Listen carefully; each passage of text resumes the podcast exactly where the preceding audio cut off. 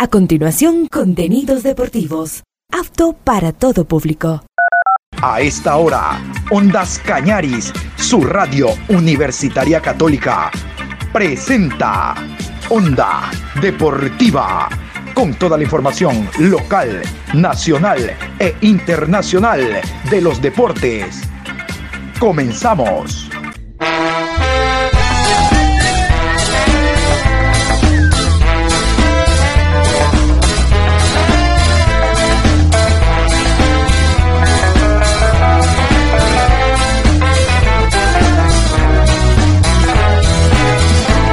Eso ahora vamos a bailar para cambiar esta suerte. Si sabemos gambetear para ausentar la muerte. Vamos a bailar para cambiar esta suerte. Si sabemos gambetear para ausentar la muerte. Hola, ¿qué tal? ¿Cómo les va? Buenos días, qué gusto saludarlos. Estamos iniciando esta nueva semana con la bendición de Dios. Hoy lunes 24 de julio programa 1248 a lo largo del día.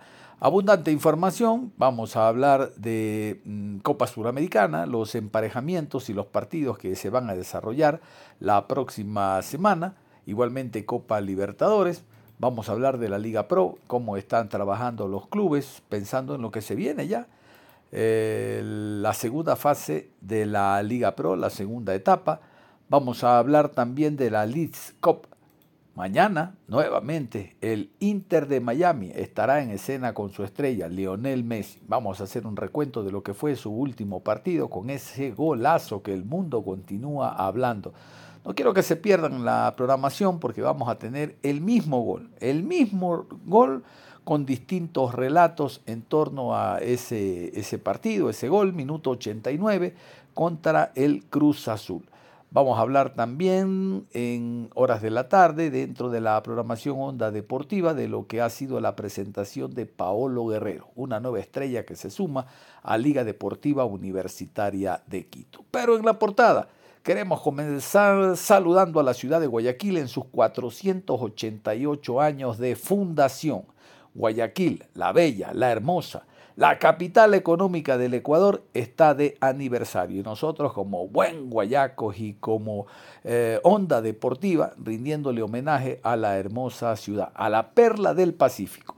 Quiero compartir con ustedes esta canción, se llama Guajira guayaquileña, exactamente. Nadie mejor que un guayaquileño, Héctor Napolitano, o como se lo conoce en Guayaquil, el viejo Napo. El hombre nacido en Las Peñas, nacido en el Cerro Santana. ¿Quién mejor que él para cantarle a Guayaquil esta bonita canción? Saluda a Guayaquil, felicitaciones en sus 488 años de fundación.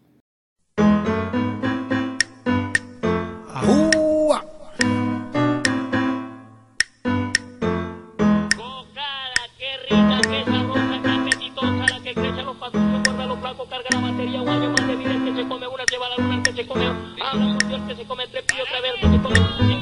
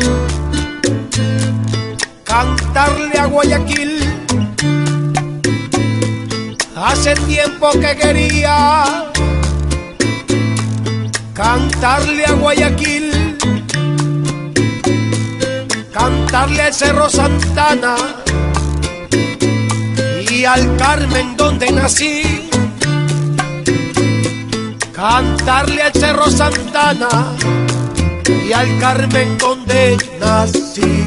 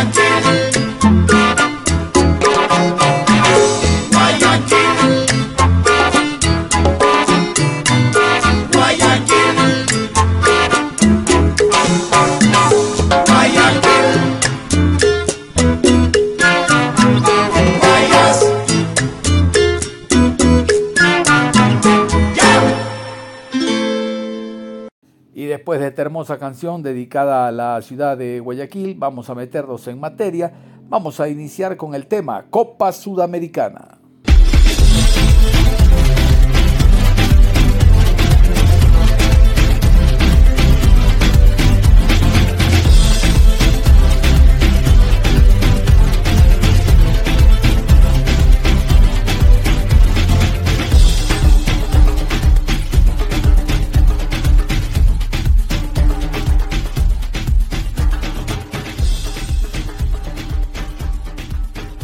Se jugaron los 16 avos de Copa Sudamericana. Habían dos equipos que pretendían pasar a octavos. Lamentablemente Barcelona se quedó, como ustedes saben, después de caer ante Estudiantes de La Plata, 4 por 0, allá en Mar del Plata la semana anterior. Mientras que el MLE con el empate a cero le bastó para clasificar ante Sporting Cristal después de haber ganado el encuentro de ida en Lima. Recuerden que Liga de Quito estaba esperando rival. En todo caso, una vez que finalizó ya la etapa de 16 avos, aquí están los partidos para octavos de final, que serán la próxima semana. Vamos a escucharlo. Martes 1 de agosto, Libertad enfrenta a Fortaleza, 17 horas. A las 19 horas, Emelec versus Defensa y Justicia. Y a las 19 horas con 30, Corinthians versus Newell's. Miércoles 2 de agosto, 17 horas, Estudiantes de La Plata versus Goiás. y Botafogo recibe a Guaraní. Jueves 3 de agosto, 17 horas, San Lorenzo versus Sao Paulo. A las 19 horas, América Mineiro recibe a Bragantino y Ñublense se enfrenta a Liga de Quito. Partidos de vuelta. 8 de agosto, 17 horas, Fortaleza versus Libertad. A las 19 horas, Defensa y Justicia recibe a Emelec. Y a las 19.30, Newell's versus Corinthians. 9 de agosto, 17 horas, Guaraní enfrenta a Botafogo. Goiás a Estudiantes de La Plata y Sao Paulo versus San Lorenzo. 10 de agosto, 19 horas, Bragantino recibe a América Mineiro y Liga de Quito se enfrenta a Ñublense. Ahí están los encuentros de la Copa Suramericana, tanto los de ida como los de vuelta. Siempre habrán argentinos y brasileños. La cosa, la cosa está mal repartida. No puede ser que en Copa Suramericana tengan como cupo los argentinos y brasileños seis y el resto todos dos. Alguien me dice, no, ñaño, son cuatro. No, son dos. ¿No ve que la primera fase la jugamos entre nosotros? Delfín, Liga, MLE, Cuenca. Los ganadores van a la Suramericana. Dos, no son cuatro, son dos. Los argentinos no hacen fase previa, los brasileños no hacen fase previa, ellos te caen de a en banda entonces siempre habrá un rival brasileño o argentino. Siempre los brasileños o argentinos tendrán más posibilidades de llegar a la final por número. Es evidente que debe haber algo de calidad para sortear a clubes de otros países. Pero al ser mayoría, póngale cualquier nombre. Argentino o brasileño estará en la final porque son más. Pero en los últimos años, recuerden ustedes, han estado, por ejemplo, Ecuador a través de Independiente del Valle. ¿Nos merecemos o no otro cupito? Por lo menos, ¿no? Pero argentinos y brasileños, que son los que arman los, los calendarios, se dan cuenta que los calendarios los arman ellos a nivel mundial. Vea, el primer partido de la eliminatoria de ahora y del anterior es Argentina, ¿con quién? Con Ecuador. ¿Sabe contra quién juega Brasil? Con Bolivia. Entonces ellos, al dar la vuelta, como no es fecha, fecha espejo, ¿no? no es fecha repetida, es decir, la última fecha, por si no están clasificando, juega Ecuador, Argentina y Bolivia, Brasil. La historia se impone. El Mundial de Qatar no, el Mundial anterior, el Mundial de Rusia. Argentina dependía de ganar visitante en la altura que tanto le tiene miedo. ¿A quién? A Ecuador. Messi marcó dos o tres goles, recuerdo. Ecuador, Ecuador no estaba clasificado a nada. Entonces los calendarios los hacen a conveniencia. Reitero, Argentina-Ecuador y el último, Ecuador-Argentina. Y ahí ven, pues si ya están clasificados, mandan a los quintos suplentes. Y si no están clasificados, meten todo. En esa época Célico, ojo, no estoy diciendo nada, argentino era su técnico. Hubo tres jugadores que, que saltaron, saltaron la valla y se fueron de fiesta por ahí. ¿Se acuerdan? Argentina clasificó en Quito donde ellos generalmente no rinden y le tienen miedo. Entonces los, argentinos y brasileños son los que están con Chabajo en Comebol y hacen ese tipo de calendarios a beneficio de ellos. Seis argentinos y seis brasileños es demasiado. Vámonos ahora con Copa, Copa Libertadores. Vamos a hablar también de Copa Libertadores porque ya está el calendario donde tenemos un representante independiente del Valle. Nos metemos a Copa Libertadores de América. Esta es la Copa Libertadores. Martes 1 de agosto, 17 horas, Argentinos Juniors versus Fluminense. A las 19 horas Bolívar recibe a Paranaense. A la misma hora River Plate se enfrentará a Internacional de Porto Alegre. Miércoles 2 de agosto 19 horas, Deportivo Pereira versus Independiente del Valle. Nacional recibe a Boca Juniors y a las 19 horas con 30 Atlético Mineiro versus Palmeiras. Jueves 3 de agosto, 19 horas, Flamengo versus Olimpia y Atlético Nacional recibe a Racing. Partidos de vuelta. 8 de agosto, 17 horas, Fluminense versus Argentinos Juniors. Paranaense recibe a Bolívar. Y a las 19 horas, Internacional de Porto Alegre versus River Plate. 9 de agosto, 19 horas, Boca Junior versus Nacional e Independiente del Valle versus Deportivo Pereira. A las 19 horas con 30, Palmeiras recibe a Atlético Mineiro. 10 de agosto, 19 horas, Racing versus Atlético Nacional y Olimpia versus Flamengo. ¿Se dan cuenta? Para muestra otro botón, Copa Libertadores. Exceptuando Pereira Independiente, que se enfrentan primero en el partido de ida, Deportivo Pereira Independiente, y después el de vuelta en el Atahualpa, Independiente ante Pereira, el resto de partidos, todos, tiene un argentino y un brasileño. En el peor de los casos se enfrentan los dos. Pero ahí está Olimpia con un brasileño o con un argentino, el equipo colombiano con un brasileño o un argentino. En todos los partidos, en todos, exceptuando otra vez Pereira Independiente, Independiente Pereira. En todos los demás pasará un brasileño o un argentino. No es justo, no es justo. Porque el resto de América, a través, hablamos de historia, por favor, la historia de los uruguayos, Olimpia, Olimpia es el auténtico rey de copas, el primero rey de copas de América. Y después cada país puso su rey de copas, ¿no? Nosotros lo tenemos en liga, Independiente de Argentina lo tiene allá en ese país, pero el auténtico, el primero, el que ganaba todo, era Olimpia de Paraguay. Y si nos basamos en la historia para darle los cupos, por favor, abramos el abanico, denle a Paraguay, denle a Uruguay, el presente de Ecuador, que es bastante bueno. Miren, los peruanos tienen, eh, se fueron, los peruanos se fueron de Suramericana, estamos nosotros, estamos nosotros los ecuatorianos con dos. Los peruanos se fueron de Libertadores. No hay peruanos en Libertadores. No hay chilenos en Libertadores. Estamos nosotros.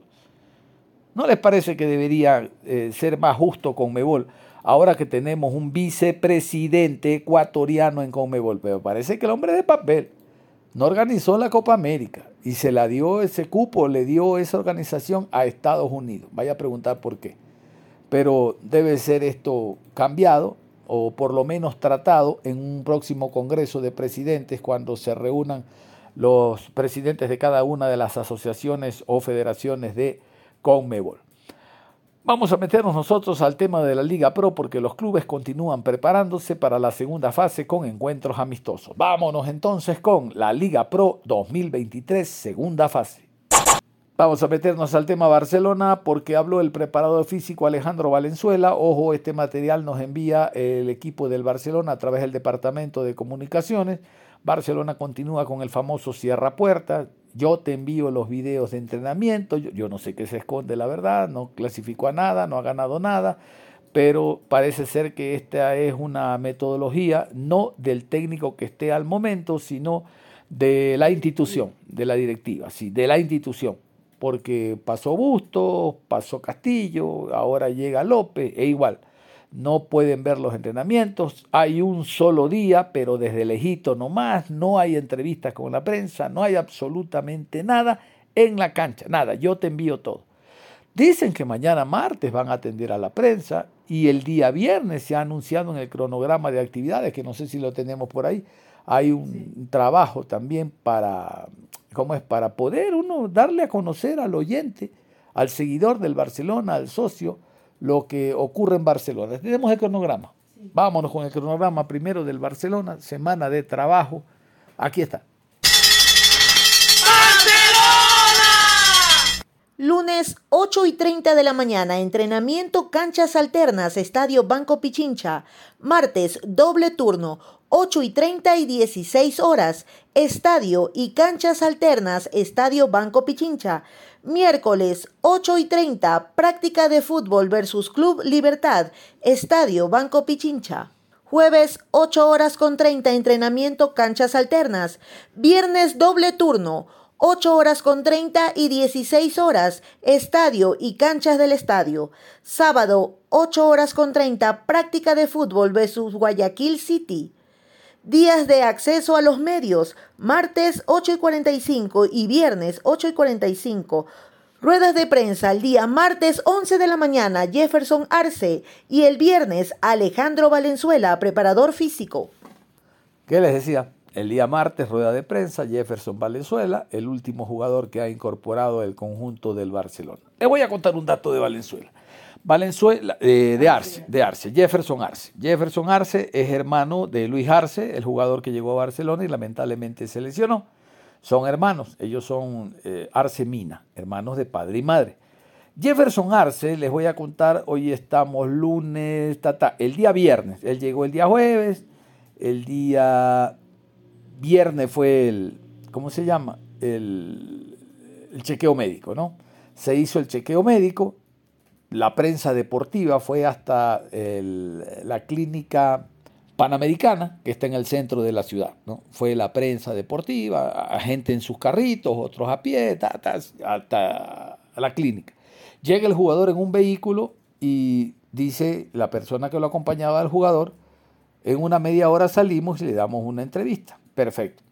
Los que tienen vehículos, reitero, canales de televisión, periodistas particulares, fueron a los lugares más cercanos a guardar su carrito en el parqueo y otros ahí afuera esperando, afuera de la clínica.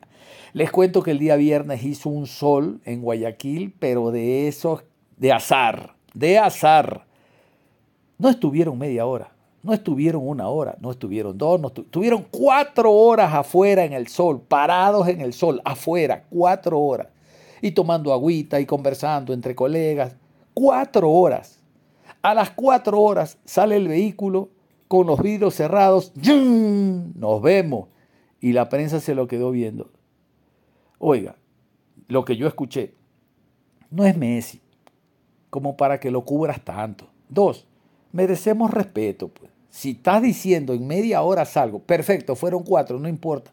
Pero sal y unas palabras. ¿no? no, no habló, no habló. Ojo, esto estoy seguro, no depende del jugador, sino del odioso que hace determinado eh, sector de la directiva a los jugadores cuando los hacen intocables, los hacen odiosos. No por ellos, sino por estas trabas que le ponen. Pero para un ratito desde el mismo carro, baja el vidrio y di dos cositas y tal, que eso quiere saber el seguidor del Barcelona. Claro, ahorita está parado el campeonato y no lo necesita. Pero cuando el campeonato esté activo, necesitas de la prensa para saber cómo alinea, qué jugador está golpeado, cuál habilitado, cuál es nueva incorporación. Ya Barcelona anunció esta semana una incorporación más, pero nominalmente, nombre no, no, va a ser un, un volante ofensivo. Nombre todavía no.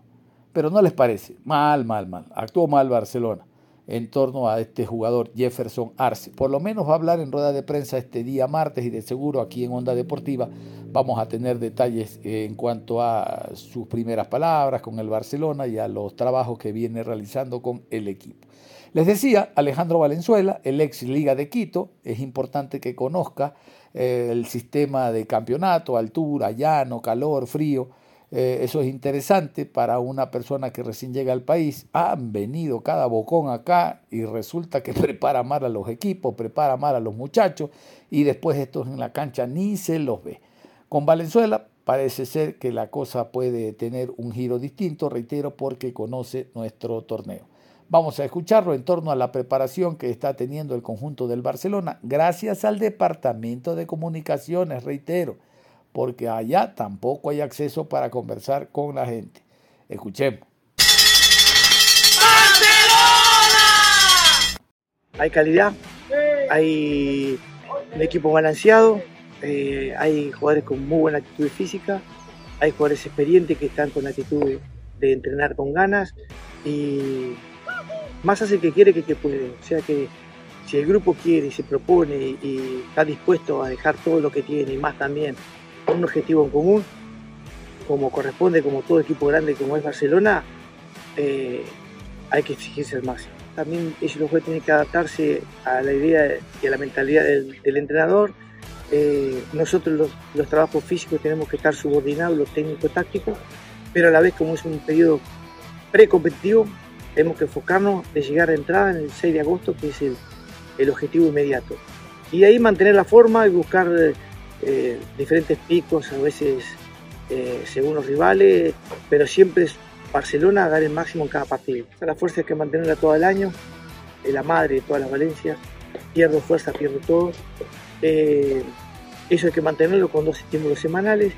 Y la parte aeróbica, todo lo trabajo que sean técnico, táctico, aplicativo, con un contenido físico mejor. Y después nosotros hacemos un complemento físico en las fallas que pueden tener algún trabajo táctico eh, para llevarlos todos los jugadores eh, en óptimas condiciones y tenemos que tratar de individualizar dentro de los colectivos.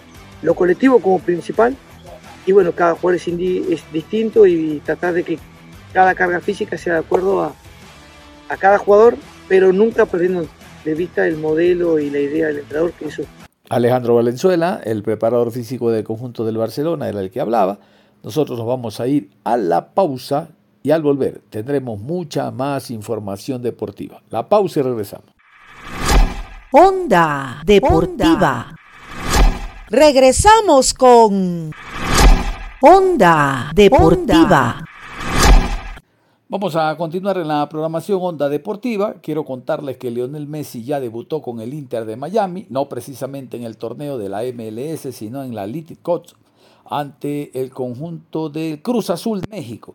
Y con una victoria que tuvo lugar en su escenario deportivo, ese escenario que se pinta de rosa, de rosado, cuando marca un gol el equipo local.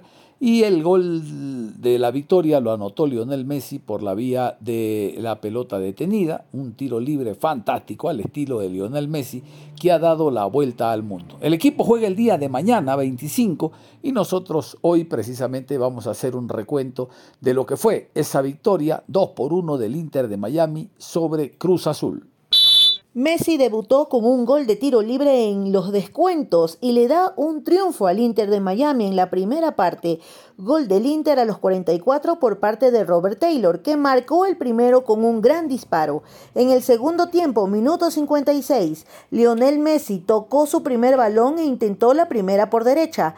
En el 65, Llegó el gol de Cruz Azul. Uriel Antuna llegó con el empate con un disparo cruzado desde adentro del área, pero antes del pase a penales, Messi disparó y logró su gol 808. Inter de Miami, dirigido por Gerardo Martino, acumula 10 cotejos consecutivos sin poder vencer en la MLS, con 21 unidades en el mismo número de duelos, siendo el número 28 de 29 franquicias en la tabla y estando a 33 puntos del primer lugar. En su último encuentro cayó 3 a 0 con San Luis City, pero con la llegada de Messi y de Sergio Busquets buscará cambiar su suerte esta temporada. Por su parte, el equipo de la Liga MX igualó uno de sus peores arranques en torneos cortos en la historia del fútbol azteca. Hasta el momento se disputaron tres fechas de la apertura y el equipo dirigido por Ricardo Ferretti no sumó puntos en ningún partido, cosechando tres derrotas consecutivas hasta el momento y se ubica en el fondo de la tabla de posiciones. Perdió 0 a 2 ante Atlas, 0 a 2 frente a Toluca y 1 a 2 contra Tijuana, en donde los Cholos ganaron el partido en la última jugada. Perfecto, y antes de repasar el gol de Messi, le tenemos el gol relatado por algunas cadenas, algunos periodistas relatan el gol, cada uno le pone su sello en torno a la celebración y a la descripción. Yo quiero contarles que el grupo La Mosca, ¿se acuerdan? Ese grupo aquel que después de un éxito original de una canción de ellos, le cambió la letra con el mismo ritmo para lo ilusionado que estaban en el Mundial de Qatar. Después le cambió la letra con el mismo ritmo de agradecidos por haber ganado el Mundial de Qatar. Ahora con eh, la misma música, el mismo ritmo, pero otra letra, le han dedicado una canción muy especial a Lionel Messi que ahora hace vida en Miami. La compartimos.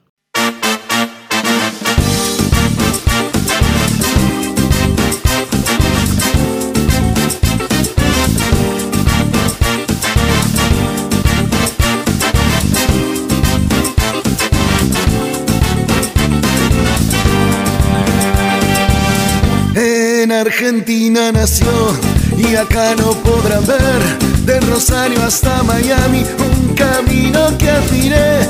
No te lo puedo explicar porque no vas a entender la emoción que hoy tenemos porque ya se viene el 10.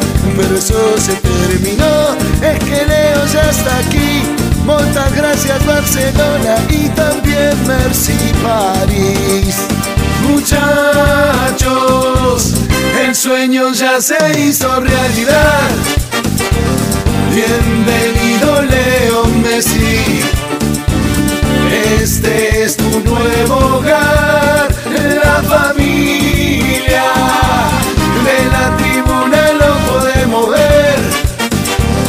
Con los bombos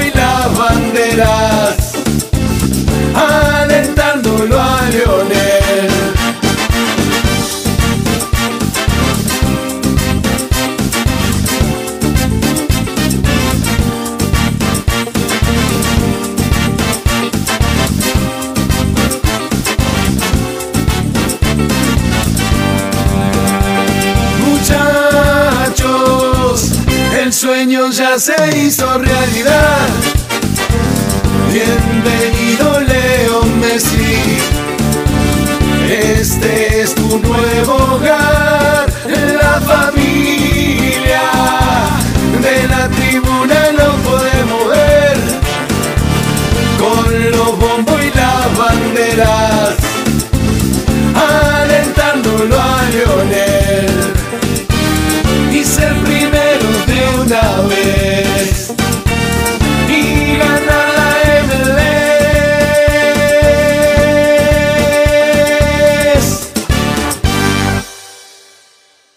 después de esta canción vamos a revisar el gol.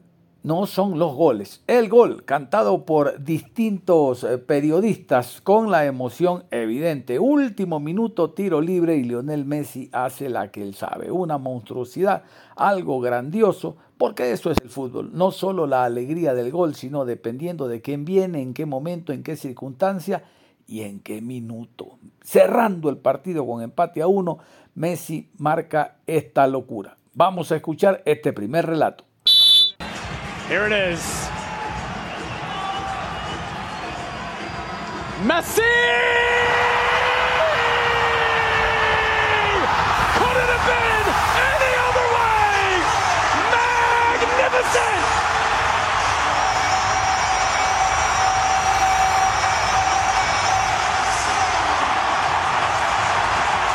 Vámonos con otro relato de este mismo gol, el gol de Lionel Messi, minuto 89 del global. Aquí está, el gol de Messi con el Inter de Miami, por la vía del tiro libre. Respira bien, respira bien, respira bien y mira, el mira balón dónde va a parar. A ver, es gol para usted, Riz. Déjalo, déjalo al Paco, Paco, dale, Paco, dale para que se calma, que, que le dejo que, que grita gol después, por favor. No puede ser. Y todo el mundo con el celular grabando Ramsés. En toda la tribuna. Gracias por recordarlo. En la propina lo puede Grabarlo, ganar Leo Messi. Puede ser histórico. Puede ser el primer gol de Leo Messi en piso estadounidense jugando con Inter Miami. Los tres pasos que lo caracterizan. Leo Messi en la propina. Leo, el mejor que le va a pegar.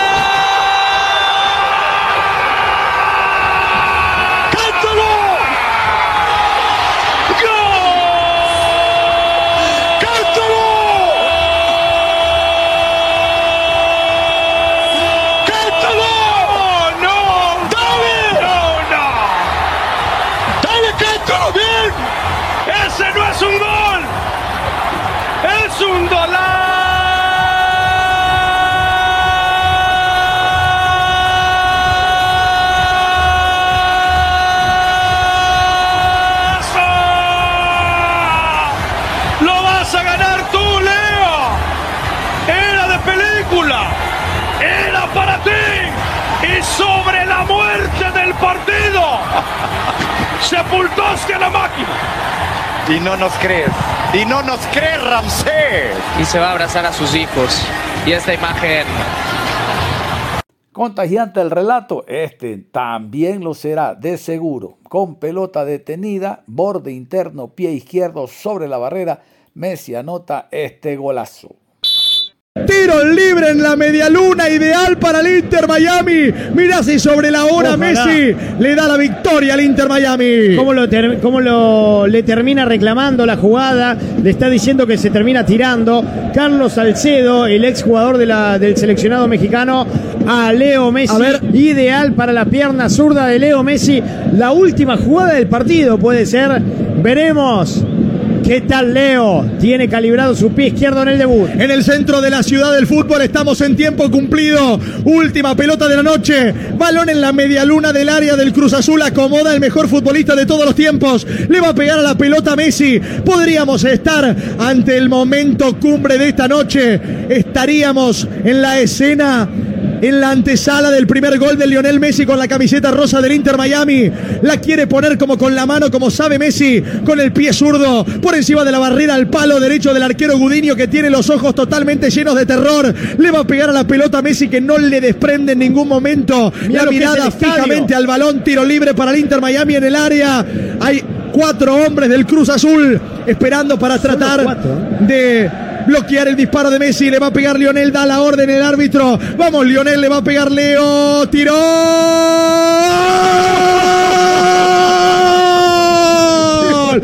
¡Gol!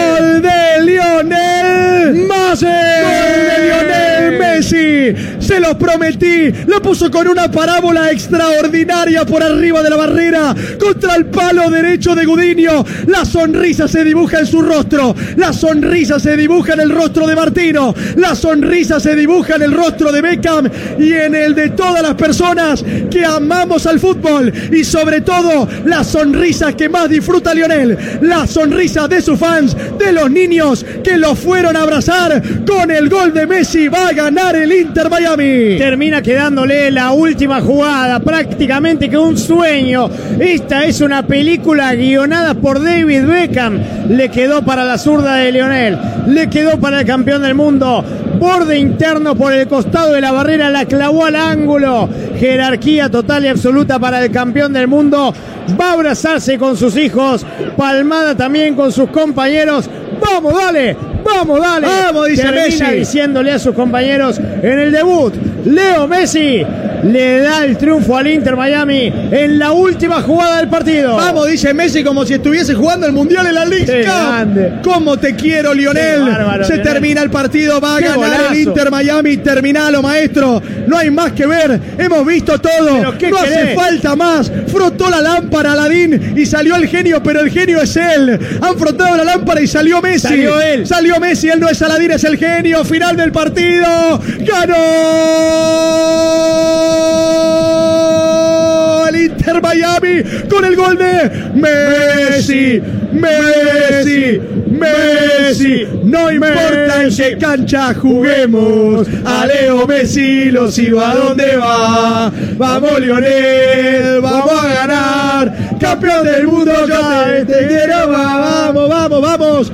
Ha ganado el Inter Miami. Con un maravilloso debut, maravilloso y soñado debut para Leo Messi, que empieza a desplegar su jerarquía totalmente superior en comparativa a la de sus compañeros y también sus rivales.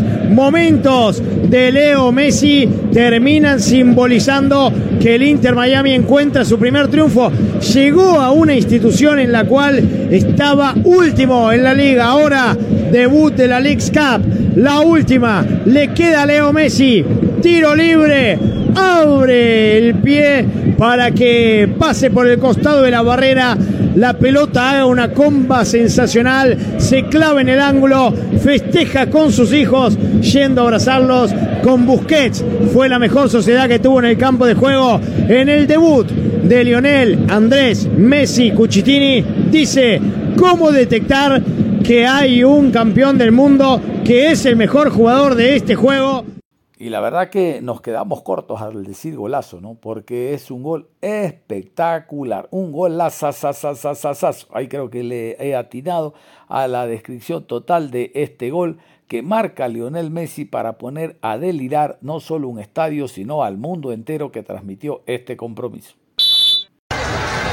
Vamos, Qué Antonella. noche para ti. El guion mejor escrito e imposible al final de la noche. Terminar con ese tiro libre para que toda la fanaticada de Miami te reciba con ese cariño.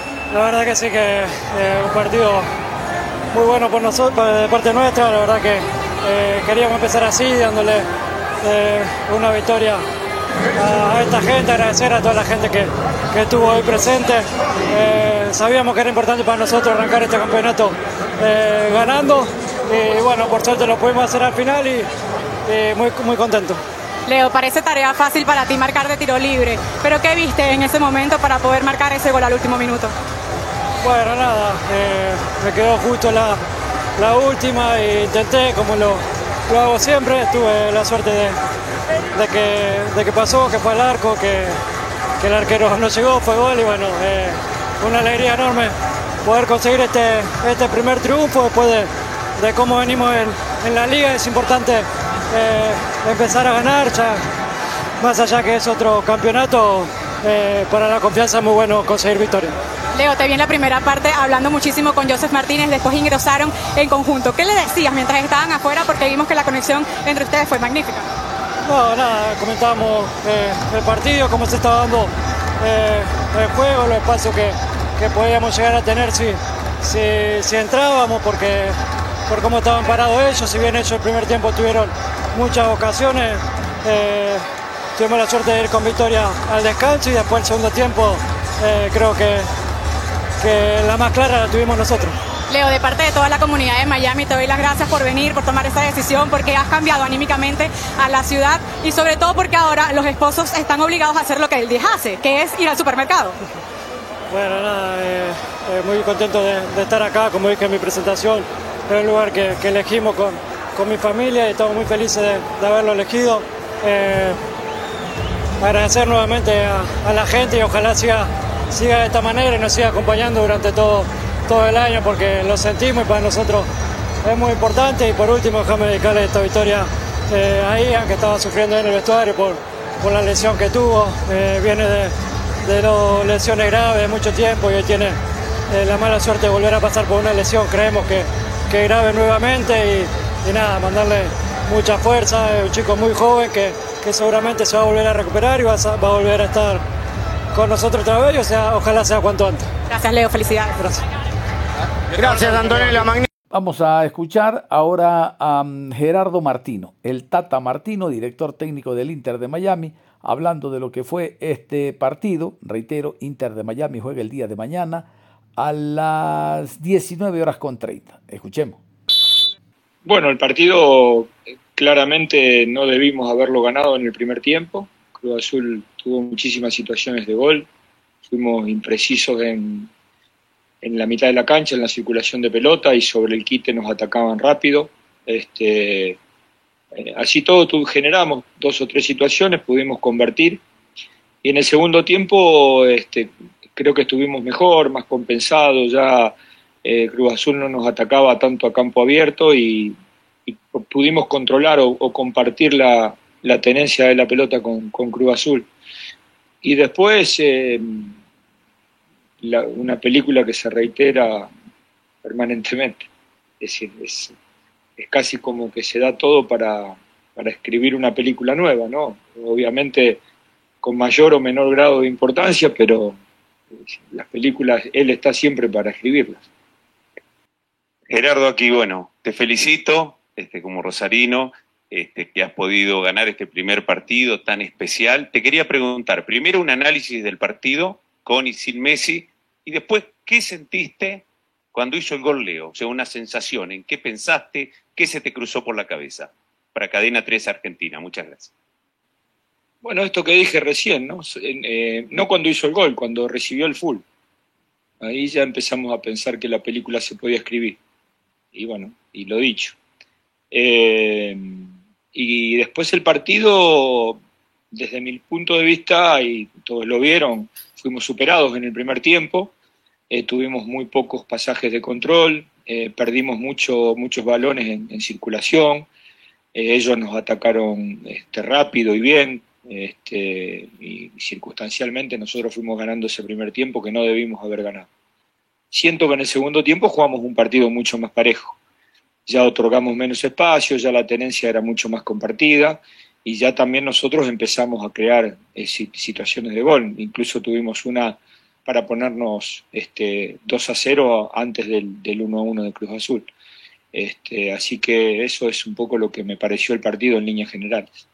Bueno, obviamente en el estadio había toda una energía de que esto pas pasase, ¿no? En algún momento. No, no había este, algún minuto en especial, pero bueno, sucedió, digamos, para darle más dramatismo en la última jugada del partido, así que, este, pero bueno, todos sabemos lo que pasa cuando hay un tiro libre en esa zona y, y este y él tiene y está con la camiseta del equipo que recibió la falta.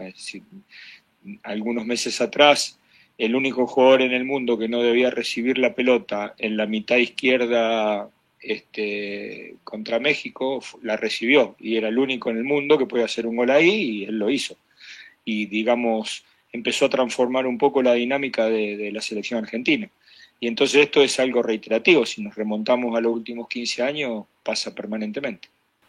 Caray, ya ha entrenado Lionel Messi anteriormente, ¿le sorprende ver este tipo de goles, este tipo de actuación? ¿Cómo se le entrega a la gente? ¿Le sorprende todo esto? No, eh, a ver, eh, de- debería a todos, no hablo por mí solo, deberíamos sorprendernos.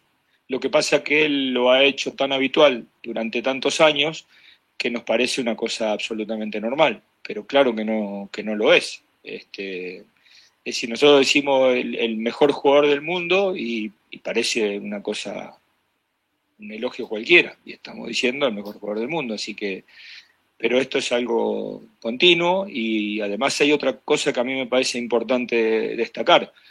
Él dijo que venía aquí como una elección de vida, como una elección, una elección familiar, pero que venía a competir y a ganar. Y el primer partido que pudo jugar un poco ya lo, lo demostró. ¿no? Vamos, tu DN en la última fila. Tata, Jaime Hernández, tu DN. Eh, bueno, aparte del aporte de Leo, que, que es obvio, además de su gol, eh, ¿qué tanto pudo aportar también la, la entrada de Sergio en el segundo tiempo? Como dices tú, creo que fue un partido mucho más parejo y sobre todo en el Sí. medio campo que se vio superado tanto en la primera mitad. Sí, porque aparte eh, nosotros normalmente Sergio hubiese entrado por, por Dixon. Eh, nos pareció que Dixon en ese primer tiempo estaba bien. Decidimos sacar a los dos chicos para que Sergio tuviera una compañía en- un poco, no solamente en el armado, sino también en frenar un poco los, las salidas rápidas que, que nos hacía Cruz Azul y entonces ahí compensamos un poco más el medio y, y nos sentimos más cómodos en el partido y después ya con pelota él es un futbolista que nos da muchísima claridad, incluso hasta dando pelotas de gol como ha pasado hoy en, en algún momento. La Tuca Ferretti, él es técnico brasileño nacionalizado mexicano, tantos años que vive allá en México, habló también de este partido. El partido no fue parejo, mejor fue el Cruz Azul, pero del otro lado está Messi. ¿Qué podemos hacer? Escuchemos a Tuca Ferretti. Yo no estoy de acuerdo con usted en decir que el partido estaba parejo. Pues a lo mejor, no sé, usted vio a Messi, nada más, no vio noventa y tantos minutos. ¿Cuántas oportunidades de gol tuvimos? Si hubo un equipo que hoy, y así es el fútbol, muchas veces es injusto. Pero si fuera justo no tendría chistes de deporte. Pero si hoy un equipo merecía ganar, era el mío. Definitivamente. No me queda ninguna duda. En las oportunidades generadas, nosotros superamos el equipo rival por lo menos tres por una. Que no fuimos contundentes es otra cosa. Ahora, después lo que usted vio de fútbol, del gol de Messi, la participación de Messi, ah, bueno, este es otro rollo. Es un super jugador, es fuera de serie. Esto sí, no lo niego. Y determina el partido con una especialidad que tiene. Pero en noventa y tantos minutos que duró el primer tiempo y el segundo, si un equipo generó realmente oportunidades para ganar, fue el mío. Próxima pregunta, por favor. A lo mejor ustedes tienen otra opinión, ¿eh? Y es válida. La falta marcó el árbitro. Yo no tengo nada que discutir.